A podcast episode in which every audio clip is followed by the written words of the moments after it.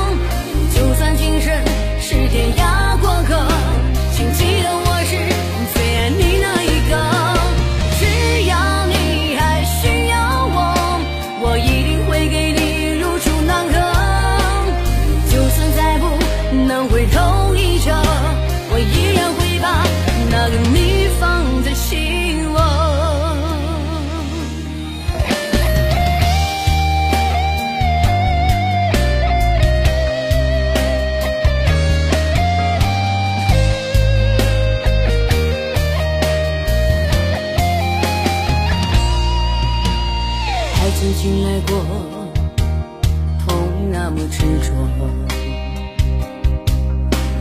归根结底是难